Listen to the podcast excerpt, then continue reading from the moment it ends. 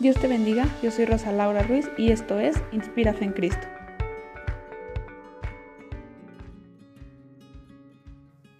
Este es el último episodio de la primera sección, Buscando Identidad. ¿Qué voz escuchamos? En los tres episodios anteriores mencionamos tres diferentes descripciones de quién somos. El día de hoy elegiremos qué voz nos describe o qué voz escuchar. La primera que mencionamos es la voz de la sociedad, la voz del mundo, quien nos dice cómo deberíamos ser, qué, cómo y cuándo debemos hacer las cosas, sin importar cómo nos sentimos o en lo que creemos. Esta voz se rige por estereotipos y estos a su vez hacen que queramos ser diferentes, hacen que queramos cambiar de manera que podamos ser aceptados por quien nos rodea, aún sin importar que el cómo somos o el quién somos lo decide una sola voz.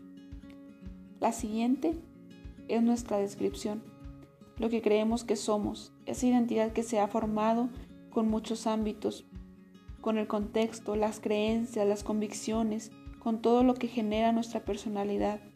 Esta descripción es diferente, porque en ella tenemos que conocernos individualmente, tenemos que describirnos de manera que lo de afuera no influya. Sin embargo, es casi imposible Sabemos que nuestro contexto define nuestra personalidad, define nuestra situación física o moral. Sin embargo, nuestras creencias y convicciones es algo fundamental para poder generar una personalidad que pueda traer cambios a una sociedad que está mal encaminada. Esta descripción puede ser relevante para nosotros, pues si nosotros no sabemos quién somos, es muy fácil que la voz del mundo o la voz de la sociedad venga e intente cambiarnos y desafortunadamente lo logre. La tercera voz es la voz de Dios. Él nos describe como su obra perfecta, como sus hijos, pero sobre todo como un ser completo mientras lo reconozcamos como Salvador. Él, él no tiene una distinción de edad, de físico, de nacionalidad, posición social o características que nos diferencien unos de otros. Para Él somos sus hijos, plantados en el sitio donde debemos dar fruto. ¿Qué voz escuchamos? ¿Cuál de esas tres voces es la que nos está describiendo? Pongámoslo en una balanza donde analicemos cuál de esas tres voces permitimos que nos describa día con día. Analicemos a quién estamos dando mayor peso, a quién estamos creyendo que es la verdad, sin contemplar el contexto, sin a veces sin tomar en cuenta incluso nuestras propias convicciones. Por eso te pregunto, ¿qué voz escuchamos? Hoy quiero decirte que en esa balanza debe inclinarse más el peso hacia la voz de Dios. Debemos escuchar más esa voz y creerla como nuestra única verdad. Debemos analizar cómo es que Él nos describe para poder creerlo y hacerlo nuestra verdad día con día, poder creer quién somos según los ojos de Dios. Y enseguida quiero darte cinco tips para confiar en esa definición. La primera es que no te dejes persuadir por quien intenta compararte con estereotipos. Es sencillo que si no tenemos nuestra identidad bien establecida, las convicciones creadas y arraigadas a nuestro ser, será muy fácil que venga un viento y nos guíe hacia donde él vaya. Será muy sencillo que una descripción externa venga y nos diga quién somos, aún sin contemplarnos verdaderamente y nosotros lo creamos. Por eso no debemos dejarnos persuadir por esas voces que siempre intentan compararnos con estereotipos sociales. El segundo tip, crea convicciones basadas en Cristo. En la palabra nos enseña a creer y confiar en Él, a crear convicciones basadas en su presencia, que podamos buscarlo y anhelar ser más como Cristo.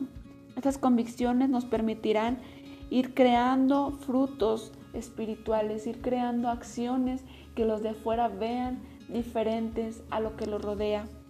Esas convicciones son, por ejemplo, el amor a nuestro prójimo, la paciencia, la mansedumbre, la bondad. Buscar y anhelar sobre todo que nuestro alrededor, que nuestro prójimo busque a nuestro Padre. El tercero, corre a la palabra y a la oración cuando nuestra identidad esté en duda. Cuando venga esa duda o que comencemos a escuchar otras descripciones ajenas a las de Dios, lo primero que debemos hacer es ir y decirle al Padre que queremos que únicamente Él nos describa. Ir y buscar en su palabra aquellos textos que nos recuerdan quién somos y para qué fuimos creados. El cuarto es confía en Dios. Sabemos que Él tiene un propósito para nuestra vida. Confiemos en que Él irá revelando a cada uno de nosotros la manera en que debe ser nuestro actuar. Sabemos cuál es el propósito general.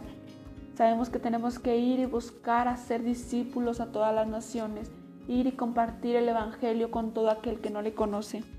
Ese es nuestro propósito. Lo que va a variar será la manera en que lo hagamos. Y eso es en lo que debemos de confiar en Dios. Esa es la manera en la que Él nos irá guiando para poder cumplir con ese propósito de vida, recordando que siempre la voluntad de Dios será buena y perfecta, será agradable a nosotros y a Él. El último tip, el número 5, silencia las voces externas. Cuando se nos dificulte recordar quién somos según Dios, pongámosle mute aquel que aquella descripción que nos rodea. Démosle silencio aquellas voces que vienen a hablar de nosotros, a crear críticas, sin saber en, realidad quién somos y cuál es nuestra convicción. Pongamos ese silencio a esa voz de la sociedad que quiere crear estereotipos en nuestra vida. Pongámosle ese silencio a nuestra propia definición cuando queremos crear una verdad de algo negativo. Y subámosle el volumen a la voz de Dios, subámosle el volumen a a esas descripciones que el Señor tiene de nosotros. Vayamos y busquemos en la palabra del Señor cómo somos y quién somos en Él. Que esa voz que escuchemos sea la de Dios. Que esa descripción que creamos sea la de Dios. Podamos hacerlo una verdad.